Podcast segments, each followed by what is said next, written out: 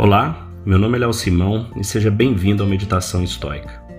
A cada episódio eu vou ler uma breve passagem que me inspirou e me deu forças para superar desafios que vivi em algum momento da minha vida. Essa filosofia prática de vida com mais de dois mil anos guiou alguns dos maiores homens e mulheres da história, nos momentos mais difíceis que eles enfrentaram. Espero que ela também possa te ajudar. Para maiores informações, visite Meditação Estoica no Instagram.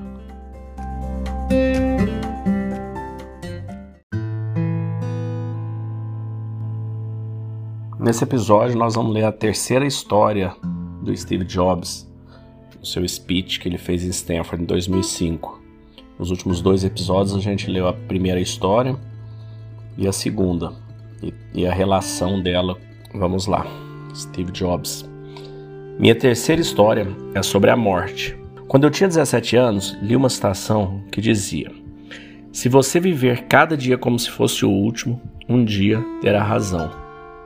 Isto me impressionou, e nos 33 anos transcorridos, sempre me olho no espelho pela manhã e pergunto: se hoje fosse meu último dia de vida, eu desejaria mesmo estar fazendo o que faço? E se a resposta for não por muitos dias consecutivos, é preciso mudar alguma coisa. Lembrar-me que em breve estarei morto é a melhor ferramenta que encontrei para me ajudar a fazer as grandes escolhas da vida. Porque quase tudo, expectativas externas, orgulho, medo do fracasso, desaparece diante da morte, que só deixa aquilo que é importante. Lembrar-se de que você vai morrer é a melhor maneira que conheço para evitar a armadilha de temer por aquilo que temos a perder. Não há motivo para não fazer o que dita o coração. Cerca de um ano atrás, um exame revelou que eu tinha câncer.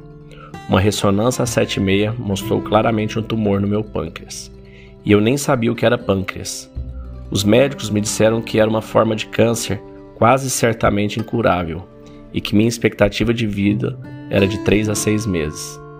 O médico me aconselhou a ir para casa e organizar meus negócios o que no jargão médico é: prepare-se, você vai morrer.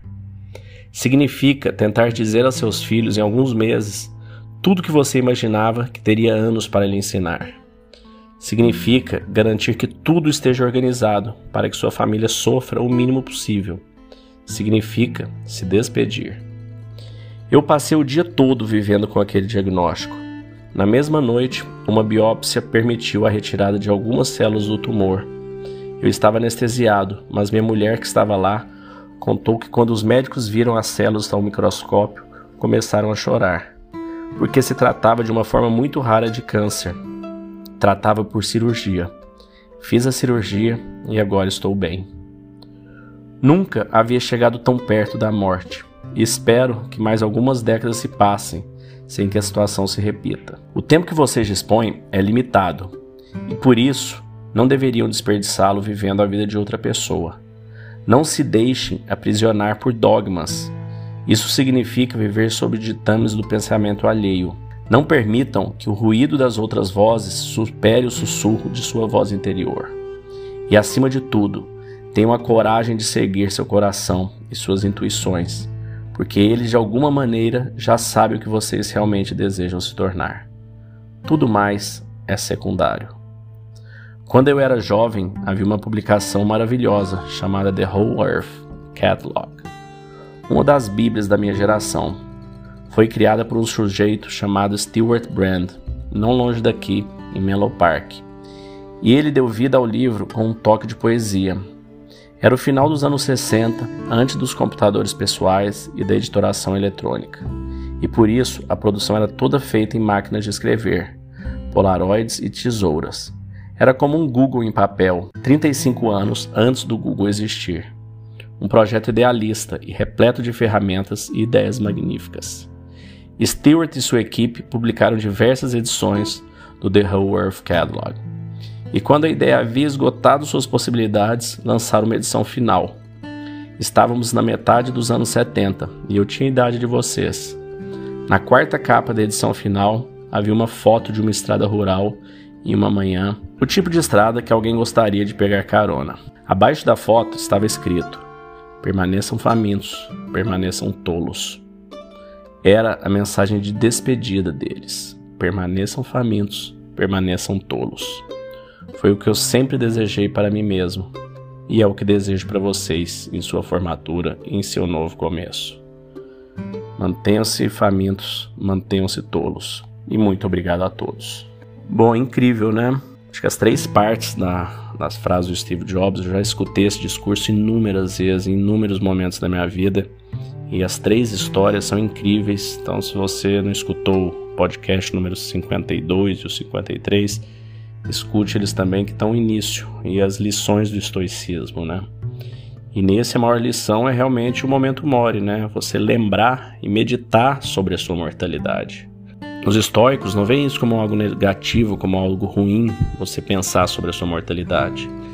É simplesmente um exercício que a hora que você reflete sobre ele, sobre a obviedade da sua morte, né? A gente não sabe se a gente vai viver horas, dias, meses, semanas ou alguns anos. A única coisa que a gente sabe é que a gente eventualmente vai morrer. Assim como todos que nos precederam já morreram, assim como todos os que virão também morrerão. Essa, a morte independe né, do status social, se você é rico, pobre, qualquer que seja o sexo, qualquer que seja a raça, todos vão morrer. Essa é a única certeza que a gente tem. Sêneca disse: a maioria dos homens minguam e fluem em mistério entre o medo da morte e as dificuldades da vida. Eles não estão dispostos a viver e ainda não sabem como morrer. Então você pega essa frase do Sêneca, né, com que o Steve Jobs disse agora há pouco, na frase dele, você não viver a vida de outras pessoas, você realmente valorizar, seguir a sua intuição, seguir aquilo que você ama. Marcos Aurelius ainda escreveu: Você poderia deixar a vida agora. Deixe isso determinar o que você faz, diz e pensa. Então, no Meditações, no seu diário pessoal, ele escreveu isso para ele. Você pode morrer a qualquer momento. Para os romanos, naquela época, a morte ainda era mais presente, né? Porque eram tantas guerras, a praga que ele enfrentou na, durante a, o reinado dele. Foram mais de 5 milhões de romanos, muito mais poderosos do que o Covid, por exemplo. Então, ele tinha morte muito mais no quintal. Outra frase muito bonita do Marcos Aurélio sobre o momento mori é, quando você acordar pela manhã, pense em que privilégio é estar vivo. Pensar, desfrutar, amar. Em outra, ele diz: em resumo, breve é a vida. Devemos aproveitar o presente com bom juízo e justiça. E acrescentou: Em breve, muito em breve, você será cinzas, ou um esqueleto, e um nome, ou nem mesmo um nome. A vida é apenas um momento e depois de um curto período de tempo, nós estaremos mortos. Sêneca ainda diz: muitos pensam que a morte é coisa do futuro, mas não é. A morte é coisa do passado. Todos aqueles minutos que você já viveu ficaram para a morte.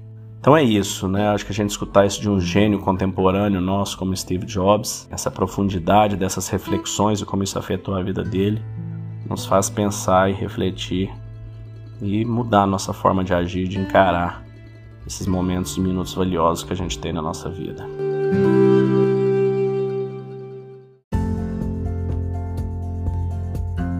Se você gostou desse podcast, deixe seu like, siga nosso canal e compartilhe. Alguém pode estar precisando escutar isto hoje. Seja você a pessoa a levar esta mensagem de força e resiliência.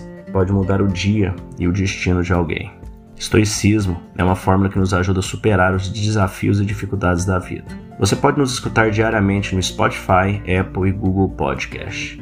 E também no Instagram, buscando por Meditação Estoica. Fique com Deus e tenha um dia de abundância e paz.